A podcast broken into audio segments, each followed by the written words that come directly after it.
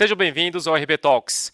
Esse é o 17 episódio e hoje nós vamos falar sobre jurimetria, que é o uso da tecnologia na área do direito, com alguns convidados aqui especiais. Primeiro, o Júlio Trescente, que é mestre e doutorando em estatística. Seja bem-vindo.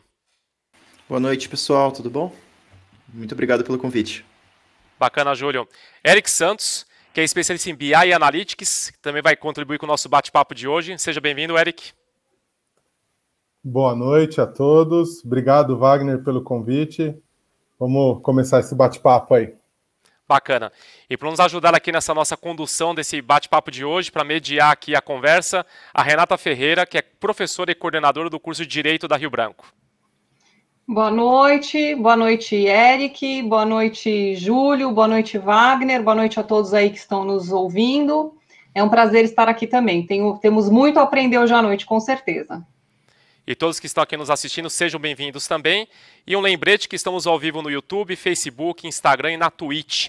E para você que nos acompanha também no Spotify, os episódios do RB Talks fica gravado lá para vocês poderem ouvir depois.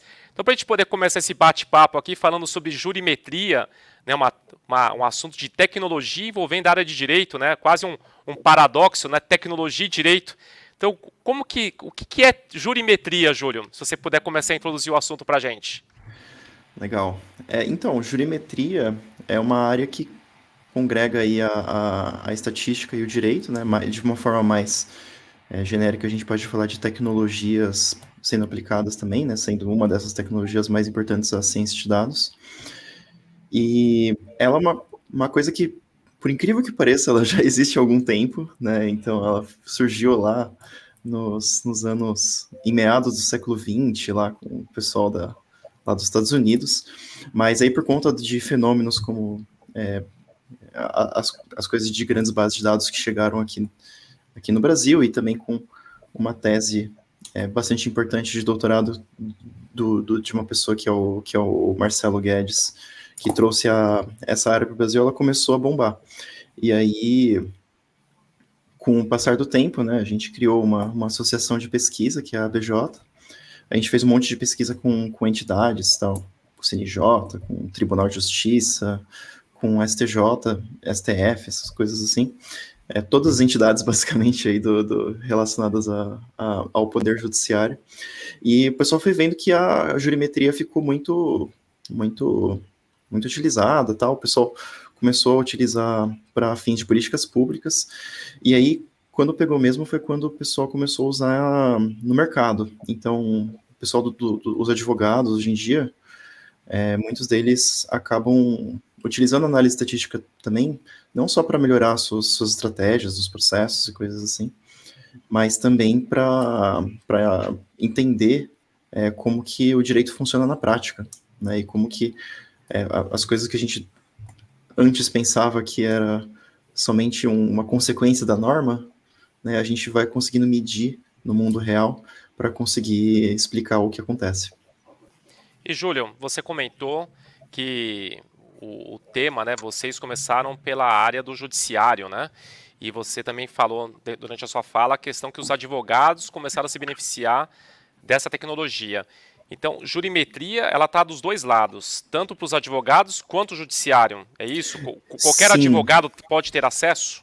Na verdade, a gente, a gente fala geralmente que todas, todas as pessoas que estão em torno do universo jurídico, elas vão ter algum tipo de, de vantagem utilizando a jurimetria. Então, na advocacia, o pessoal pode usar para estratégia, os juristas podem criar é, pareceres que é, não, são, não são puramente jurídicos, eles podem estar sendo alimentados com informações de dados.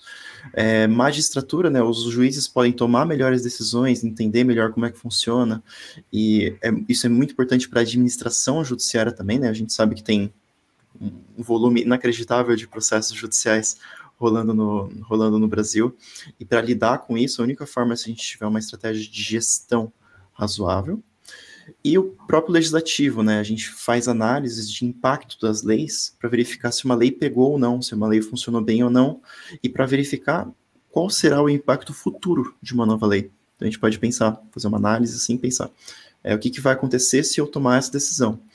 é, legislativa. E aí, com base nisso, a gente consegue formular melhores leis também. Então, todo mundo que está atuando no direito pode, pode tirar alguma coisa de jurimetria. Legal. E aí, no caso, vou, vou passar a bola para Renata, até que ela representa aqui o nosso curso de Direito, né? Como que você vê, Renata, no, na área profissional né, da, da, dos advogados, é, o conhecimento sobre essa tecnologia ainda está disseminada? Como que está isso? Então, pelo que eu tenho visto, é algo que está crescendo de maneira bastante exponencial, né?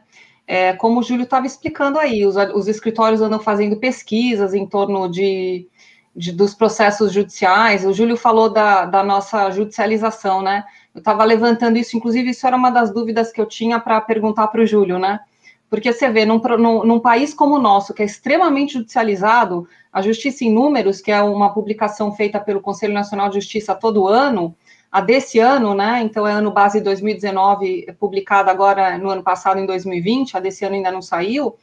É, traz para a gente que só no estado de São Paulo, TJ São Paulo, são 5 milhões de novos casos. 19 milhões de processos pendentes, 5 milhões de novos casos, só 2019. Então, eu acho que a jurimetria vem exatamente para dar esse apoio, inclusive do ponto de vista prático, porque você consegue fazer essa avaliação até de. É que é ruim falar isso, mas é real, né? Se eventualmente aquela causa tem chance de sucesso ou não junto ao Poder Judiciário, né? Porque você consegue fazer essa análise. Então, através de palavras-chave, né, você consegue chegar é, ao banco de dados, por exemplo, do Tribunal de Justiça e saber se o processo, é, quantos foram julgados procedentes, de que maneira foram julgados esses processos. Eu acho que é algo que está crescendo muito, mas, assim, eu pessoalmente ainda, ainda me sinto um pouco novata, né? Me sinto, assim, meio noob ainda, né? Falo, nossa, mas não sei como é que eu conseguiria utilizar isso de maneira adequada para me beneficiar, né? Por isso que a gente está aqui aprendendo com os especialistas, né? Mas de fato é algo é fascinante, né? É fascinante, ajuda muito o trabalho de todos os atores, como o Júlio bem colocou. Até você falou essa parte de análise preditiva, né? Eu vou até trazer o Eric agora para a conversa, porque a gente até falou aqui em outros episódios do RB Talks sobre ciência de dados.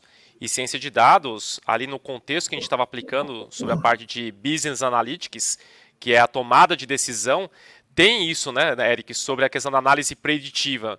Então, quer dizer, eu estou fazendo uma, uma comparação de, de uma tomada de decisão do ponto de vista do negócio e uma tomada de decisão do ponto de vista de um processo judicial, correto?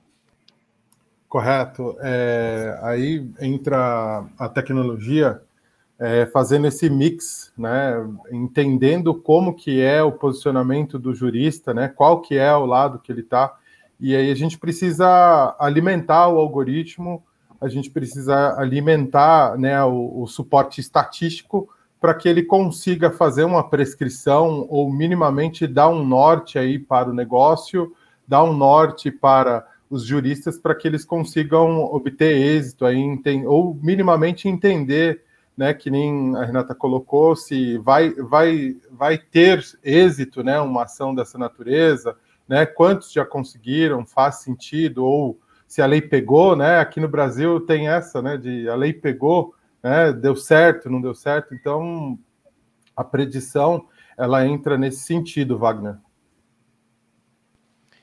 Legal. E, Júlio, como até a Renata trouxe aí, a questão até do, do desafio né, do profissional de direito, é, que não, não necessariamente ainda tem essa formação dentro da sua, da sua graduação. Como que ele começa a entrar no assunto? Né? Como que ele começa, pode ter contato no, sobre o assunto de juri, jurimetria? Olha, eu posso até te responder de uma forma mais ampla, tá? É difícil não só para quem está na área do direito, como também para quem está na, na, área técnica, né? Na, na, área da estatística. Do lado do direito, a gente tem aquela famosa frase de que muitas vezes a pessoa procura direito porque ela não queria é, entrar numa área de numa, numa área que, que, que faz contas, né? Então tem, tem essa esse preconceito que está tá, tá, tá caindo muito ao longo do tempo, né? É, tanto do dos dois lados, eu acho que está que, que, que tá caindo bastante. Profissionais da área técnica pensam mais na, na, na, parte, na parte humana, na parte de sociológica, e profissionais da, da, da área do direito, da área sociológica também estão se juntando mais na, nas áreas técnicas. Tem, tem esse, tipo de, de, de contraste que a gente tá, que a gente vai trabalhando culturalmente para resolver. Mas do ponto de vista técnico também tem desafios, né? Porque a, a, na jurimetria é, a gente tem um, um, problema, não um problema, mas uma dificuldade grande com bases de dados. Né? Apesar das bases serem muito grandes e a gente ter muita informação disponível, e, por, e, e apesar do Brasil ser particularmente um país que tem muitos dados abertos, assim, a gente tem uma, uma, um volume de informação aberta muito grande, a gente não pode reclamar disso. É, no judiciário em particular, os dados eles são públicos, mas eles não são organizados para fins de análise. Né? Eles foram organizados mais para fins de administrativos. E aí a gente tem um trabalho grande de extração e de arrumação de dados, de faxina de dados, que a gente chama, né? É, eu gosto de falar que faxina de dados é a área mais importante da estatística, é, e, e, que a gente precisa conseguir superar, né? É, eu sempre brinco que a gente tem é, um facão e a, o judiciário é a selva. A gente precisa lá ir cortando para conseguir essas informações e conseguir é, fazer as análises. Então, acho que tem as duas coisas, né? O Acho que é... travou a conexão do Júlio, mas Opa, vocês estão... voltei. Voltou. Voltei? Desculpa, Voltou. desculpa. Deu uma, deu uma, travadinha mesmo. É, o pessoal do direito, para ir adentrando nessa área mais, mais técnica, tanto na parte de programação quanto na parte de, de matemática e estatística, e do lado da, da, da, do lado técnico a gente tem um problema de extração e arrumação de dados bastante bastante é, presente na nossa, na nossa vida, assim, no nosso dia a dia. Legal. Bom, eu vejo que os assuntos eles acabam tendo algumas intersecções, né, e também traz, no caso, para o profissional de direito, o aluno de direito, entender que existe é, o assunto, existe a demanda e a necessidade, e com certeza isso vai crescer né, ao longo do tempo.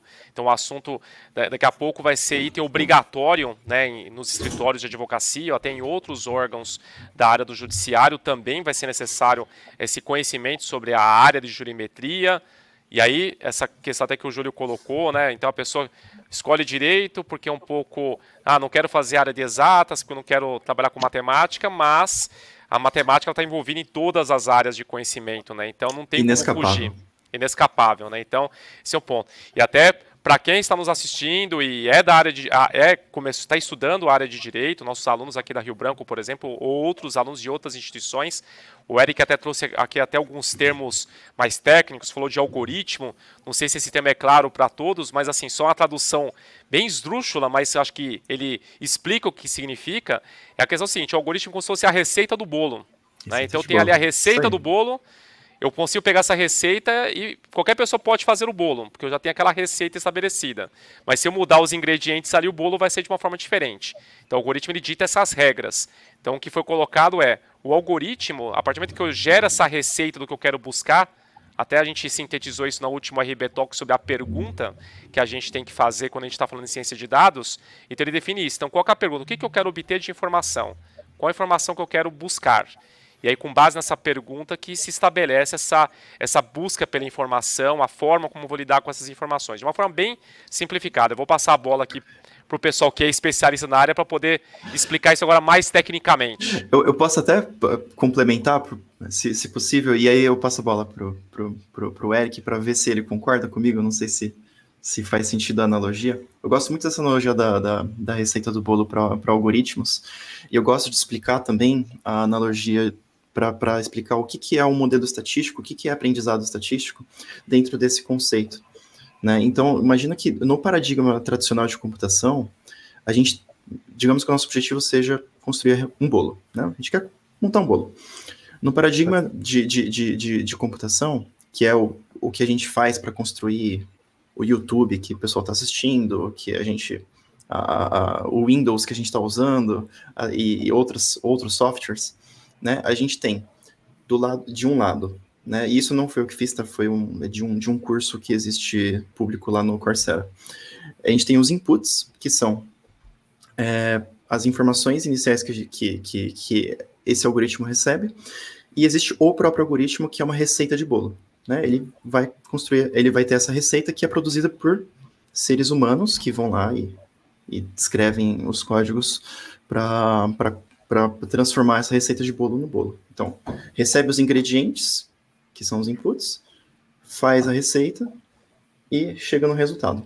No paradigma da estatística, a gente também tem os ingredientes, os bolos e as receitas. Mas a gente inverte um pouquinho a ordem. O que, que a gente faz? A gente dá para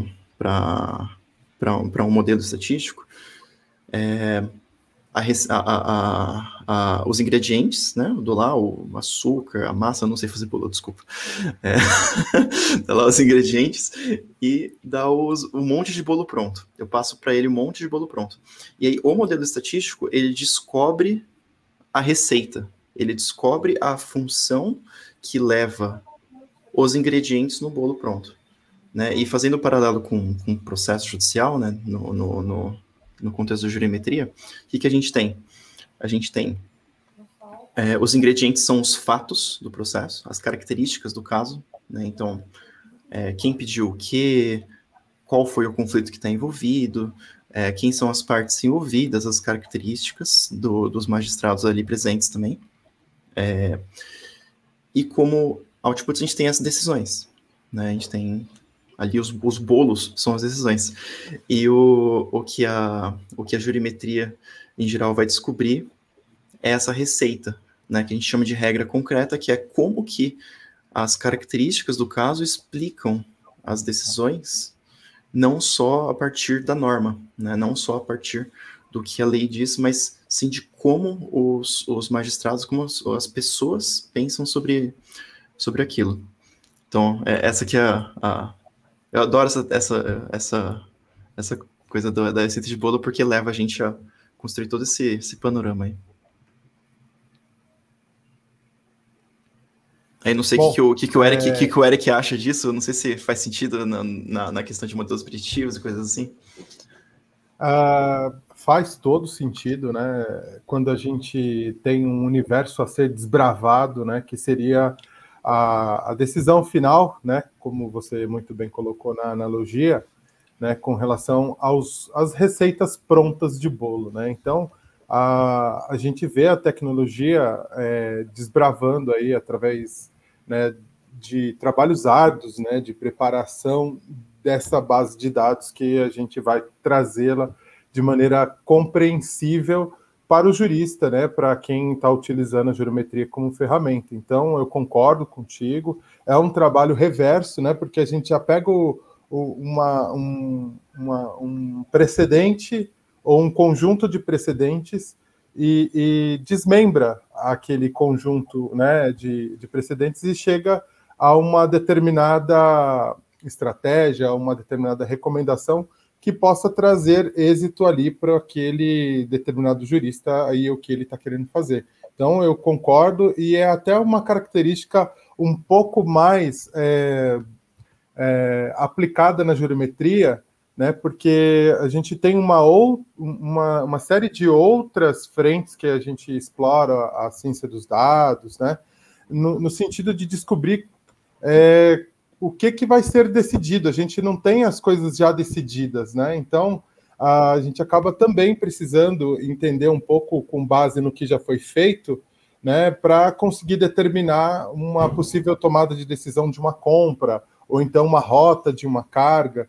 Mas uh, na jurimetria isso é muito intenso. Excelente o exemplo, Júlio. Concordo contigo e então, estamos alinhados. Boa, legal. E uma pergunta, Júlio. Jurimetria é uma ferramenta ou uma metodologia? Ou ambos? Opa, garoto, essa, essa pergunta é importante, com certeza absoluta.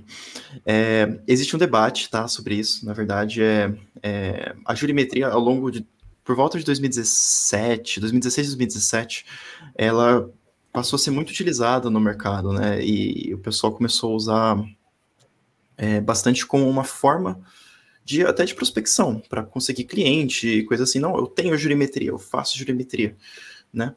É... E aí jurimetria virou uma hashtag, né? Como várias coisas que acontecem é, hoje em dia, né? A gente tem alguns movimentos que são reais, são interessantes, e tem outros movimentos que são mais hype e coisas que é mais para fins é, é, é, de mercado, né? E nesse sentido, né, a gente começou, pelo menos dentro da BJ, e eu acho que pode diferir de, alguma, de, de algumas opiniões de, de, outras entidades, é que jurimetria não é um software. A gente não, a gente define que não é um software. Então, a, a jurimetria é um processo. A gente trabalha com seres humanos para construir os problemas de uma forma que a gente consegue solucionar aí sim com softwares.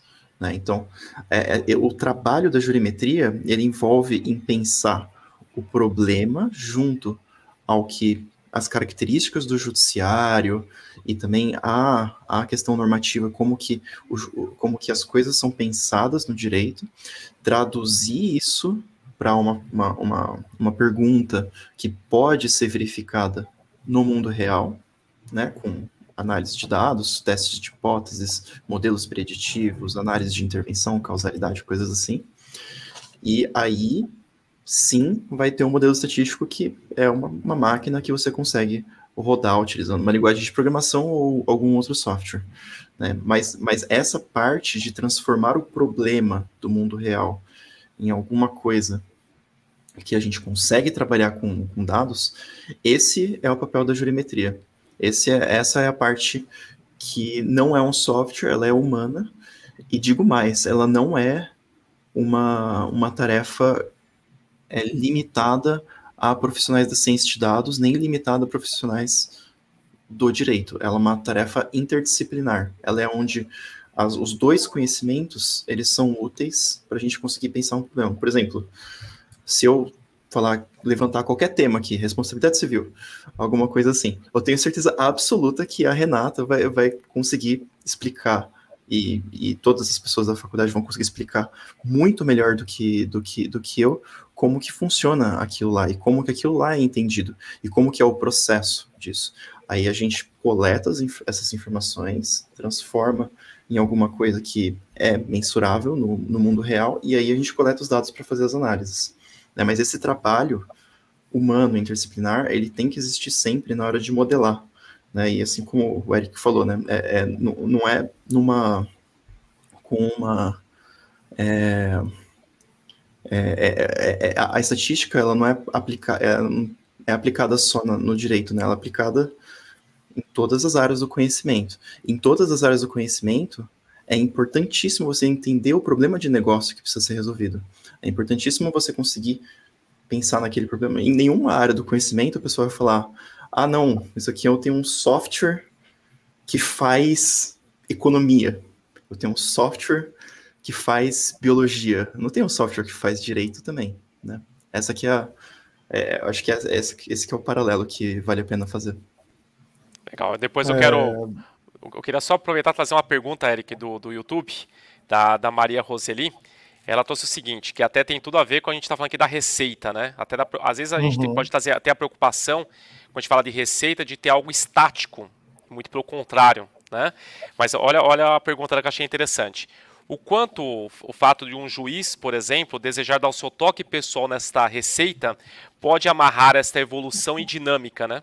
Como que, como que se dá isso, já que a gente está trabalhando com, com números? Parece que é uma coisa muito fixa, muito estável, é. muito precisa. É uma excelente pergunta. E eu, eu respondo dizendo o seguinte: quando a gente faz análise dos dados, é, adivinha qual é a variável que mais ajuda a predizer os resultados dos processos? É o juiz. Então, é, é o fator humano que, que geralmente vai estar relacionado ali, e a, a forma com que as pessoas pensam sobre os assuntos que vão estar tá relacionados. Isso em todas as pesquisas, assim, área criminal, civil, é, geralmente é o, é o juiz que, que mais determina a, a, a decisão. É, então, conhecer o perfil de julgamento e essas coisas assim é importante para construir é, modelos preditivos e também para compreender como funciona o, o, o, o, judiciário, né? Então, e os modelos estatísticos, eles tentam acomodar isso, eles tentam abraçar essa variabilidade, essa incerteza. Né? A estatística, o objetivo dela é conseguir compreender e quantificar a incerteza e não tirar a incerteza do problema. Né? A gente tenta compreender e quantificar. é, complementando, eu vou colocar meus 50 centavos de contribuição, como diria um amigo meu. É, eu, eu acho uma coisa apaixonante no direito que cada caso é um caso, cada caso é uma tese, cada caso existe uma linha né, de defesa, variáveis diferentes, né, contextos diferentes. Então, uh, quando a gente coloca né, essa receita, mas a gente tem é, contextos diferentes, né, eu acho que a, algo que, é, que não é variável é a, é a decisão. Né? A, a variável resposta é o, o, o resultado daquele processo, né? Deu absolvição, deu condenação, para quem que foi dado aquele determinado juízo favorável ou desfavorável. Sempre a gente busca essa resposta. No final das contas, a gente busca isso. Então, como o Júlio colocou, é, depende muito de quem está uh, julgando aquele caso, que aí entra um pouco da, da decisão do ser humano, né? Porque a inteligência artificial ela não cria nada sozinha, né? Ela parte de um, um, algumas premissas e um ator, um dos principais, aí na hora da decisão é o juiz. Então depende bastante e ele vai influenciar bastante e, se eu não me engano, ele comentou que era uma das principais variáveis aí que iriam determinar uma determinada resposta, né? Uhum. Vou, vou pôr os meus 50 também. Opa! É, a Rose fez uma pergunta excelente, porque durante a fala do, do Júlio e do Eric, agora, né, nos 50 centavos dele, um dos maiores problemas que eu acho que a gente tem no Brasil diz respeito a essa insegurança jurídica que vem do Poder Judiciário no sentido de decisões absolutamente dissonantes e divergentes uma da outra. Inclusive, isso foi uma das preocupações das novas codificações que o Brasil teve recentemente, foi trazer mecanismos de uniformização dessa jurisprudência.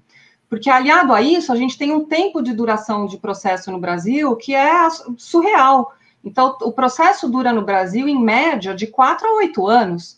Então, veja, não tem como você. Eu acho que a jurimetria também vai sofrer o influxo dessa situação, um tempo muito longo de duração de processo, uma insegurança jurídica muito grande, porque os juízes não respeitam nem as teses, né? Já fixadas anteriormente, nem pelo Supremo Tribunal Federal. Até o próprio Supremo Tribunal Federal é um que vira e mexe a tese vem sendo alterada, né? Eles falam, ah, pelo princípio da colegialidade, vai lá e muda a tese jurídica que anteriormente havia sido firmada. Então, deve ser bastante complexo mesmo fazer jurimetria no Brasil, levando em consideração esses ingredientes aí é, brasileiros típicos do Brasil, que você não tem em, em, todos os lugares do mundo. Aqui na América Latina isso é muito comum, mas se você for pegar nos Estados Unidos, por exemplo, existe todo um apego ao precedente, o que facilitaria, a meu ver, é, pelo menos na teoria, a realização desse trabalho aí pelo profissional de jurimetria. No Brasil, né, é realmente algo hercúleo a ser feito, né? É um trabalho complexo. Eu complemento que é, a, a, questão do tempo, particularmente, ela é tão relevante que ela influencia muito até nos desenhos de pesquisa que a gente faz. Então, por exemplo, é, muitas vezes quando a gente está querendo estudar o fluxo dos processos judiciais, né, como eles vão evoluindo ao longo do tempo, ver quais são os gargalos dos processos para, por exemplo, fazer uma proposta de, de, de, política pública, né? Vou dar um exemplo para ficar mais concreto. É, a gente fez um estudo que foi a base para a criação das câmaras, desculpa, das, das varas empresariais na comarca da capital de São Paulo. Nesse estudo a gente identificou quais eram, qual, qual que era, a gente comparou qual que era a, o, o tempo que demorava para tomada de decisão em processos empresariais, que são geralmente mais complexos do que os comuns, em comparação com os, os processos em geral. É, para fazer esse estudo, a gente precisa acompanhar o processo desde o momento que ele vai nascendo. Né? E, e por conta disso, a gente, naturalmente, né, como os processos são muito longos, a gente vai acabar pegando casos na nossa análise que ainda não foram finalizados, a gente não tem uma, um resultado final deles. E aí a gente tem que, é, a gente pode usar técnicas estatísticas apropriadas para lidar com esse tipo de, de informação. E aí, quando a gente está querendo entender as decisões, né? A, como o, o, judiciário decide hoje, a gente muda o desenho de pesquisa. A gente não faz a pesquisa a partir da, da data de início dos casos para identificar gargalos. A gente pega as decisões do, dos casos que ocorreram nos últimos tempos, né? E aí a gente pode pegar caso que nasceu nos anos 80, já aconteceu, de processos que nasceram é, mais recentemente, mas aí a gente vai ter um, um, bolo de decisões que foram decididas recentemente. A gente vê como que o judiciário decide hoje. Né? Então, é, essa questão do tempo ela é tão importante que ela influencia na, na, no desenho das pesquisas. A primeira pergunta que a gente faz, na verdade, quando a gente vai falar, ah, vamos fazer um projeto, é, é, falar, é prospectivo ou é retrospectivo, né? É a gente quer analisar o fluxo ou a gente quer analisar as decisões.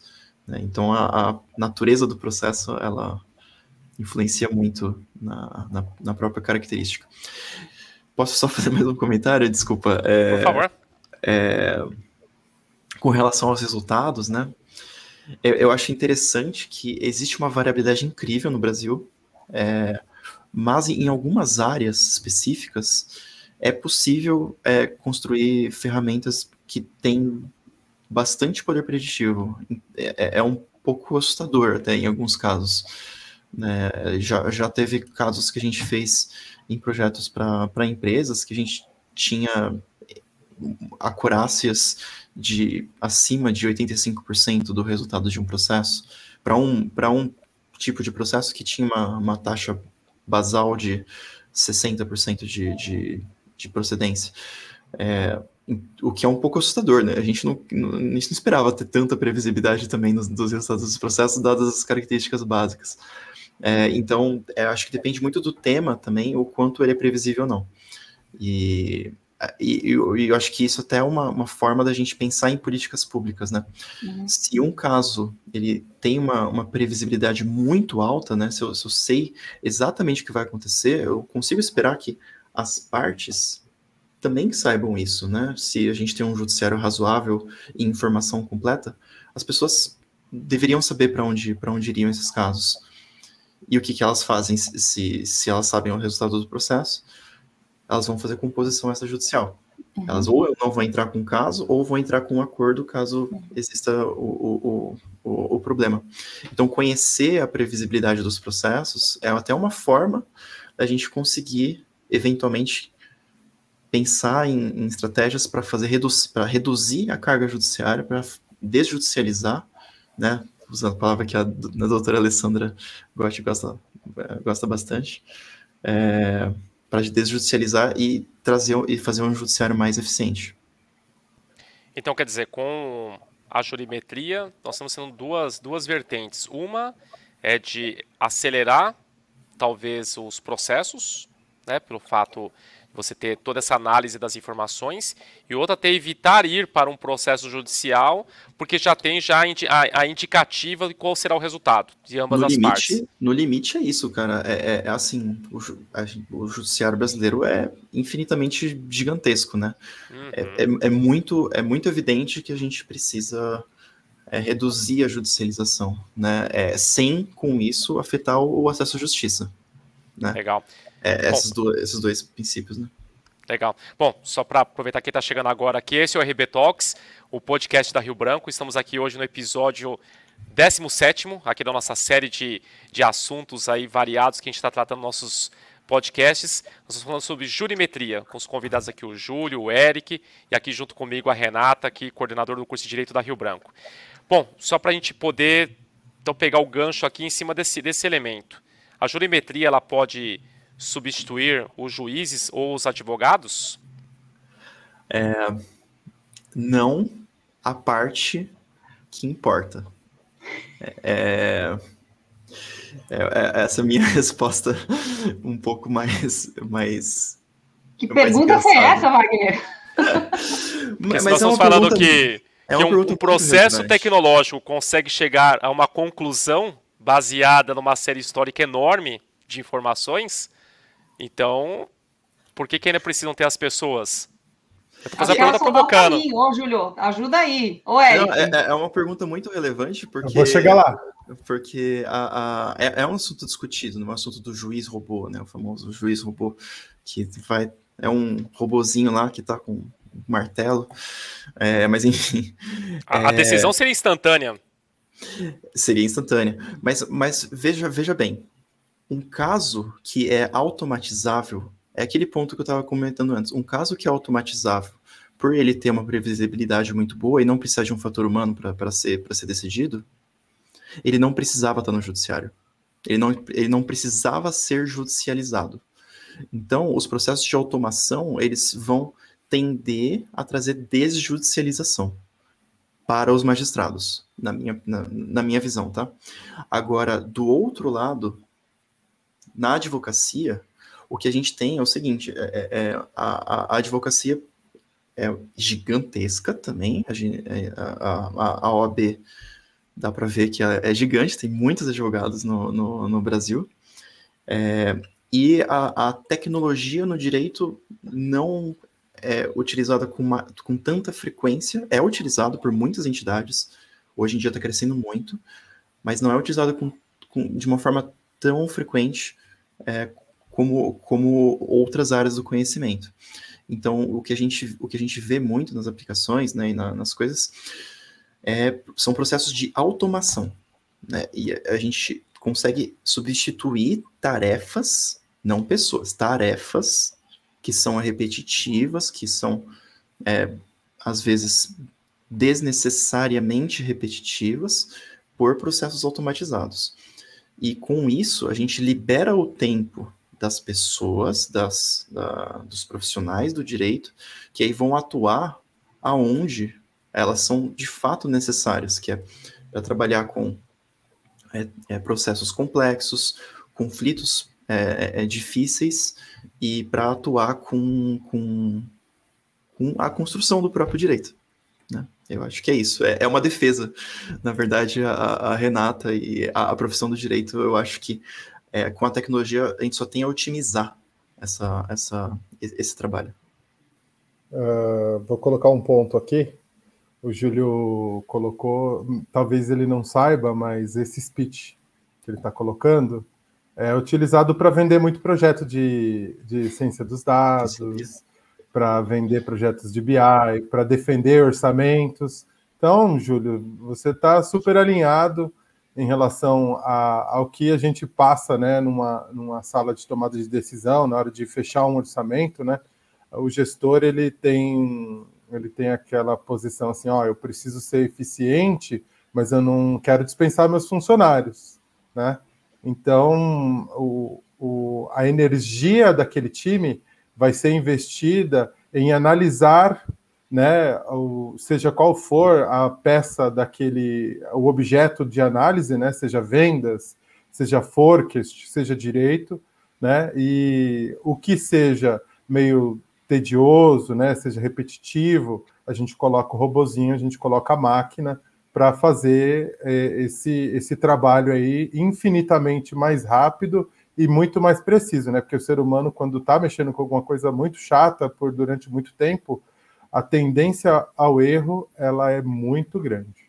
Então, eu acho que eu estou alinhado aí com o que eu penso em relação a, a substituir profissionais. Eu acho que não. Eles vão eles vão trabalhar em tarefas mais nobres e eles têm que estar alinhadíssimos com a tecnologia, senão ele mesmo vai acabar é, se autopodando desse fluxo aí que está se desenhando.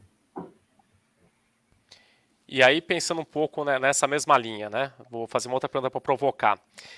Se a jurimetria, né, como um método estatístico, trabalha com dados e você falou sobre que as informações aí do judiciário não estão devidamente organizadas, né? Estou pensando de uma forma bem leiga que é, é feito ali uma peça, a petição inicial, que é um, uma, uma redação né, do advogado. Estou simplificando ao máximo aqui.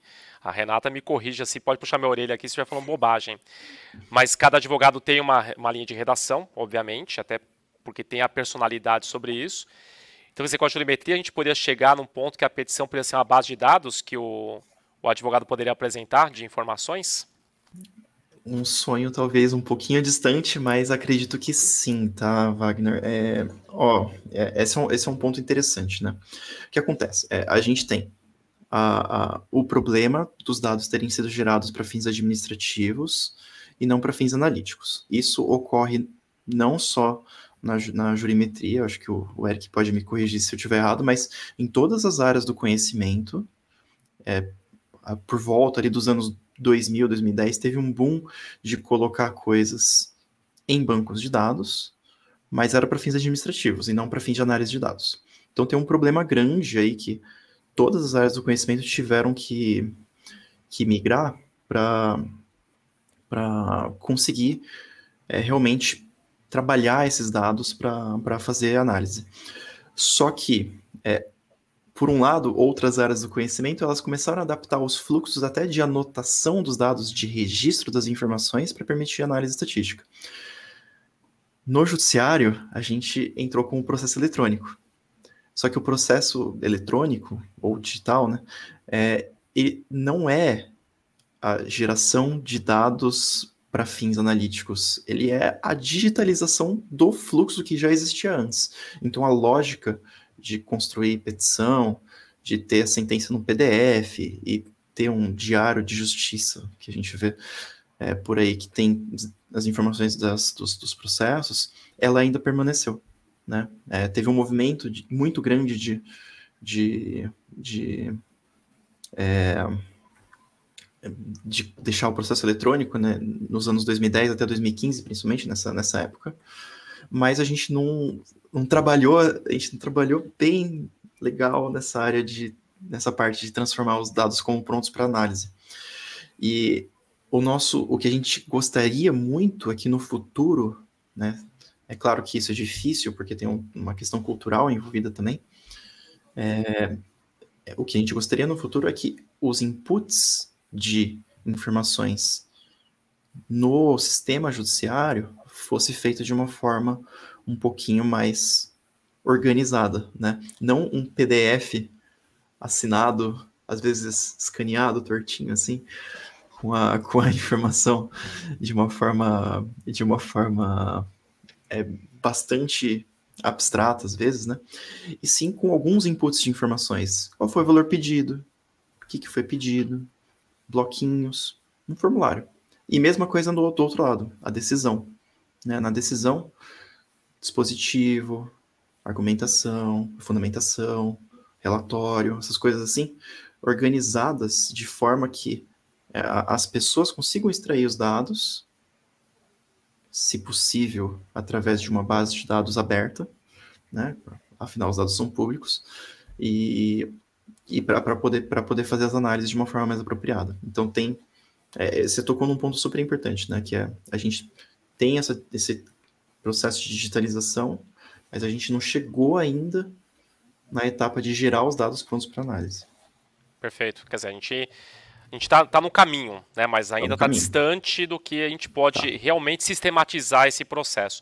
Tá. Agora eu estou pensando aqui, assim, realmente uma pessoa totalmente leiga sobre o assunto, ouvindo aqui vocês falarem um pouco do que eu, eu pude pesquisar aqui a respeito de geometria, que dá a entender que a pessoa ela vai lá, vai jogar as informações que ela quer analisar, por exemplo, vai apertar um botão e vai ser a resposta do outro lado. Né? E na realidade não é bem assim né? porque dentro de um processo de inferência existe a probabilidade da, da, da ocorrência de maior ou menor incidência. Né? Como que se dá isso? Como que é esse resultado? Para não ter essa expectativa que aperta o botão, está aqui o resultado da, daquela, daquela ação. É, legal, boa pergunta. É, é, é, acho que uma, uma primeira mudança de, de, de, de, paradigma que precisa ter sempre, né? É que, diferentemente da, da, da do estudo clássico do direito, que a gente tem uma formação mais dedutiva, né, top-down do conhecimento, a jurimetria ela é de baixo para cima. Né? A gente constrói o conhecimento com base no que a gente observa. E essas coisas são, é, são todas incertas. Né? É, o que a gente observa no mundo tem muita incerteza. Né? E é como a ciência é construída, né? A gente faz observações e se sistematicamente aquilo lá, dentro de uma variação relativamente pequena, dá certo, então a gente conclui alguma coisa. Geometria é a mesma coisa. Então a gente vai construindo a, a, as coisas. Por isso que não tem botão, é, tem incerteza inerente em todos os processos decisórios aí, no direito, em qualquer área do, do que, que, que, que, a gente for pensar. Essa, esse é o passo zero, assim, digamos, né? A gente abrir para essa possibilidade de ter incerteza no direito. Depois disso, a gente vai querer entender o que é incerteza no direito ou tentar é, analisar os dados do direito. E aí as pessoas podem seguir mais para o caminho da programação, mais para o caminho da, da, da, análise estatística, mais teórica, ou pensar em, em, em, em empirismo, né, em desenho de pesquisa e coisas assim.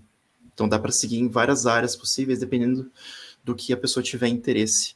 É, mas a primeira virada de chavinha é essa, né? Vamos fazer perguntas ao invés de teses. Perfeito. Renata, como que você vê tudo isso aí? Você que tem uma vasta experiência na área do direito, na área acadêmica, profissional, como que você vê isso? Estava pensando aqui, ouvindo o Júlio falar, né? A quantidade de coisas que a gente ainda tem que aprender para tentar aplicar isso no, no, nos nossos casos aí, né? Para a gente poder melhorar a atuação profissional. Eu estava lembrando aqui, por exemplo, o site do STJ e do STF, eu acho que melhoraram assim assustadoramente nos últimos anos eu viro e mexe e converso com os alunos, por exemplo, o site da STJ tem agora jurisprudência em teses, né?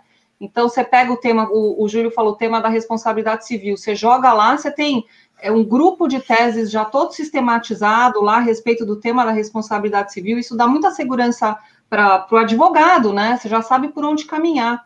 Ou então, uma novidade que eles colocaram recentemente também no, no site, que eu adorei, recentemente, assim, tem alguns anos, mas diz respeito à análise, eles, eles colocaram os textos das principais legislações, né, as grandes codificações e as legislações esparsas, e agregaram a isso, artigo por artigo, o link de jurisprudências do, do Supremo e do, do STJ. Os dois fizeram isso, tanto no site do STF como no STJ. Acho que isso também ajuda o profissional de jurimetria aí na hora de fazer o levantamento, des, principalmente das teses, né? Porque substituir o profissional do direito, sorry, never, entendeu? Não tem como, porque ainda mais num, num país como o Brasil, o maravilhoso da jurimetria aí, pelo que, que além né, de todas essas, esses, essas ponderações que o Eric colocou e que o Júlio colocou, é, diz respeito exatamente a essa desjudicialização. É importante que, que o brasileiro pare com essa mania de judicializar tudo. Né? Ao invés de tentar um acordo consensual aí, a gente está caminhando cada vez mais aí nesse caminho, agora com o novo código, a justiça multiportas, né? A, a, ideia de você, antes de mais nada, abrir uma audiência de conciliação, antes, inclusive, é, do segmento natural do processo aí, mas de qualquer maneira a gente percebe que o brasileiro quer judicializar, ele, a segurança jurídica dele está no título judicial lá, né? E eu queria aproveitar, se eu puder aqui, perguntar para o Eric, né? Estava pensando aqui, o Eric falou um pouquinho da aplicação da jurimetria em políticas públicas. Então, eu queria entender um pouquinho mais sobre esse, esse aspecto aí, por exemplo, é, análise estatística de, da, da legislação, uma nova lei, por exemplo, surgindo uma nova lei, vocês conseguem entender se essa lei, teoricamente, vai ser uma lei aplicável ou não? É isso? Vocês conseguem fazer essa análise é uma pesquisa? Como, como é que funciona isso na prática? Não é... sei se o Eric ou o Júlio, quem. quem eu, eu, eu, eu, eu, eu, poderia, eu poderia um, um pouquinho, se eu puder tomar a palavra do Eric.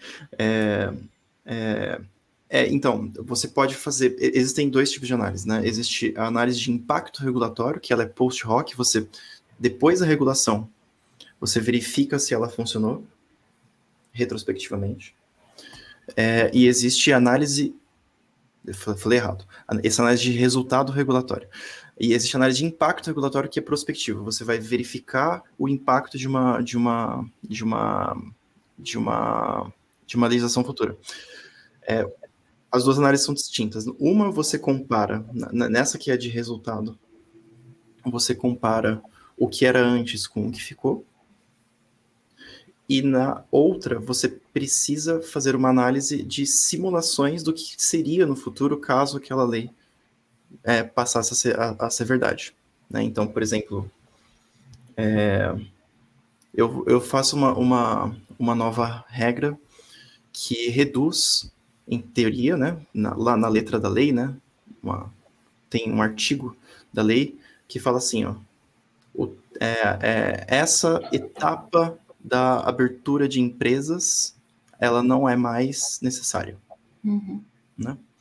É, aí a gente, o que a gente faz é tentar estimar qual que é o, a redução esperada do tempo com, é, é, é a partir dessa é, mudança que foi feita na, na, na, na legislação.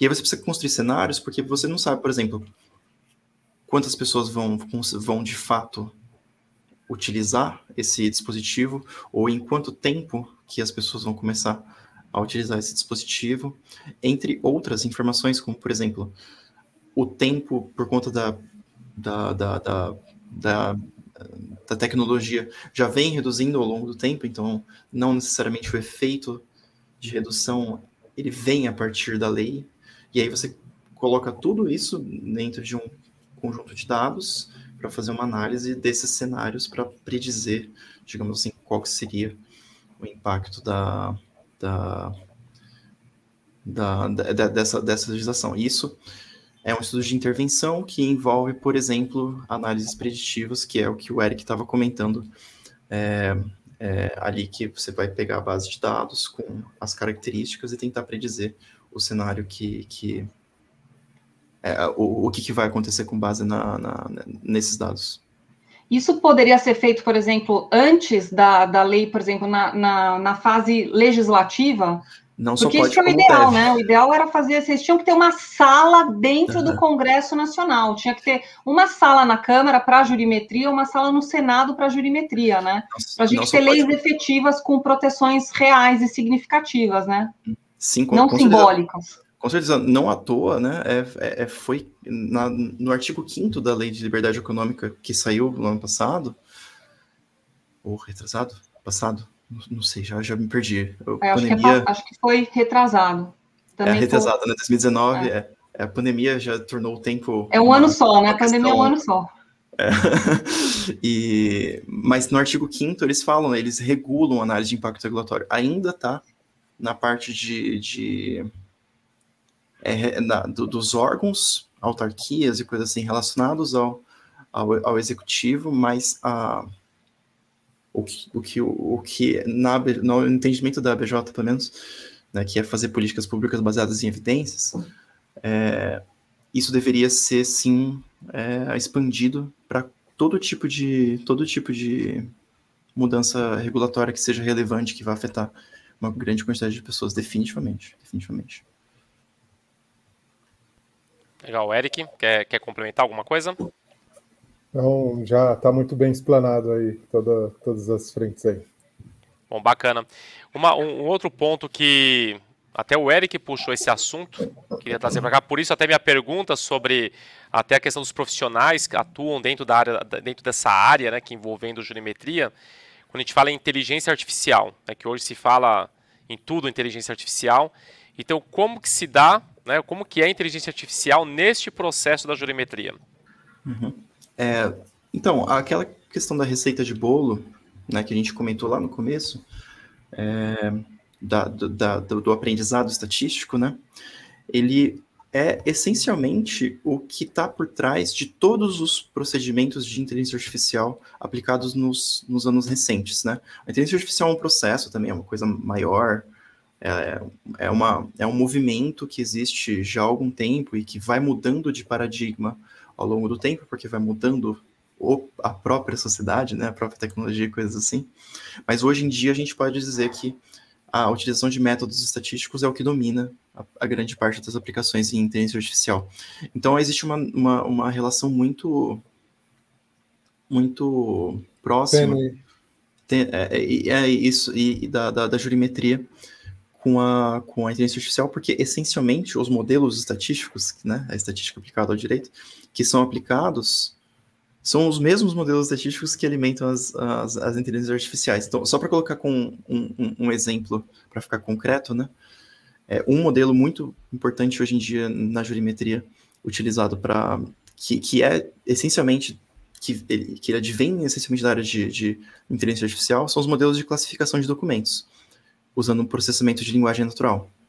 Né? Então, os modelos é, de, de, de, de, de redes neurais, que, que, são os que representam assim uma grande parte dos modelos da, da, da, da inteligência artificial, é, eles são muito utilizados nesse contexto. A gente pega o PDF, dá pro, pro, pro, pro bichinho, o bichinho vai lá, mastiga e solta os dados classificados numa base de dados que depois a gente pode usar para fazer análise, para colocar dentro dos fluxos de processos, coisas assim. Então, está tudo meio que junto e misturado, e os nomes, eles acabam se confundindo quando você está ali no, vamos ver na, na, lá na, na, na, linha de frente fazendo análise de dados. Não sei se o Eric é, vê da mesma forma. Eu, eu vou complementar, tá? Então, de fato, a gente tem aí um guarda-chuva tecnológico se alimentando de tecnologias é, filhas desse guarda-chuva que vão fazer o tratamento, né, vão fazer a interpretação dos dados, vão fazer os devidos tratamentos, prescrever, né? Mas um fator aí que, que eu, eu acredito que seja muito determinante né, para que a gente tenha cada vez a, a inteligência cada vez mais inteligente, né? É, é, no, é a nossa capacidade de processamento, a nossa capacidade de armazenamento e a desenvoltura que, que, é, que, é, que os inventos que vão chegar aí para frente vão, vão conseguir dar todo esse processo, retroalimentar, né? É, ultimamente, lá, acho que no comecinho do nosso papo, o Júlio comentou, né, que com o avanço da tecnologia, hoje a gente só consegue ter esse nível de interação graças né, à, à democratização aí em relação do, dos dados, do acesso à internet, o preço né, do armazenamento de dados, os processadores cada vez mais potentes. Então, pensando aí no futuro e essa interação aí do, de algo até paradoxal, né? Antigamente a gente não, não via muito jurídico é, esse meio jurídico olhando para a tecnologia com tão, tão bons olhos, vai ser o avanço da tecnologia. Eu acho que esse guarda-chuva aí vai retroalimentar o, o jurídico e cada vez mais vai ser mais modernizado e mais incrementado todo esse ecossistema. Legal.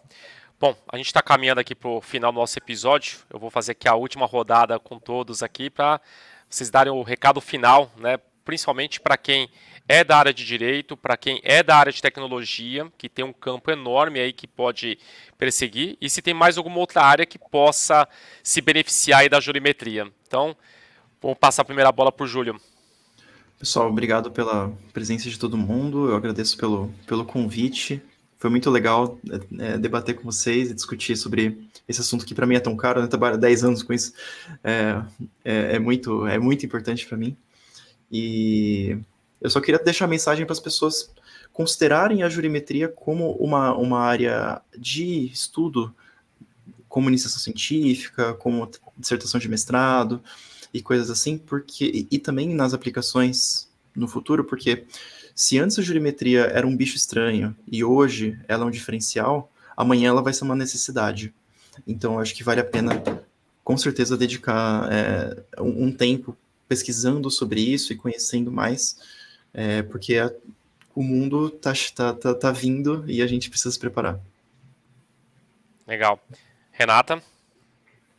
Bom, eu também só tenho a agradecer, agradecer o Júlio aí, toda a sua disponibilidade, né, tão bacana conversar com um profissional, em primeiro lugar, apaixonado pelo que faz, em segundo lugar, com, com essa leveza na hora de explicar, né, um assunto que para a gente em linhas gerais, aparentemente é tão complexo, né, para o profissional do direito realmente fugiu da matemática, né? O pessoal tem medo de falar, mas é verdade, é verdade. E não fugiu só da matemática, né? Fugiu da matemática, da biologia, da física, da química, né? O pessoal de humanas é de humanas, ponto, né? Mas eu queria agradecer muito o, o, a disponibilidade do Júlio, agradecer muito o Eric também por estar aqui ajudando a gente a entender esse tema tão complexo a ideia brilhante do Wagner em juntar essas áreas todas, né? E dizer que a gente está aqui para aprender mesmo e que ninguém vai escapar disso, não. Com certeza, eu acho que a jurimetria veio para ficar e o profissional esperto vai se especializar nessa área, né? É um campo muito fecundo aí e pronto para ser utilizado por todos os profissionais da área jurídica. Então, obrigado a todos e que, que prazer foi estar aqui com vocês essa noite. E para fechar, Eric? Bom, agradeço também um convite, agradeço aí a troca de ideias aí com os amigos do, do RB Talks. É, e como a gente está colocando aqui, a gente tem muito a desenvolver, muito a desenvolver. A gente tem um mato alto ainda nessa, nessa frente, né, a ser desbravado. E eu vejo, eu tenho muitos amigos aí, muitos pares, colegas de faculdade, dia a dia, que eles têm muito pouco conhecimento dessa frente.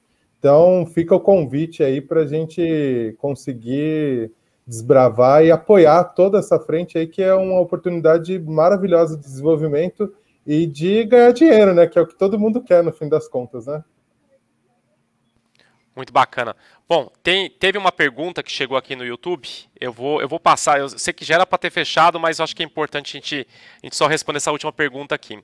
A Aline perguntou o seguinte: qual a visão de vocês em observação dessas mudanças já trazidas advindas da pandemia? O que devemos esperar aí, ou devemos esperar um salto alto na evolução e utilização da jurimetria?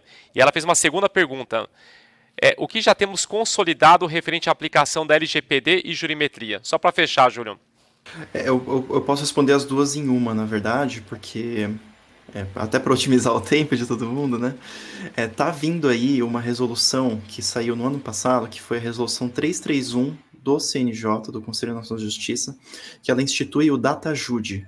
O DataJude é uma base de dados do judiciário que vai ser é, um compilado de todas as decisões que vão acontecer, que, que acontecem ao longo dos anos, elas vêm de todos os tribunais, o CNJ organiza e eles vão disponibilizar essa base.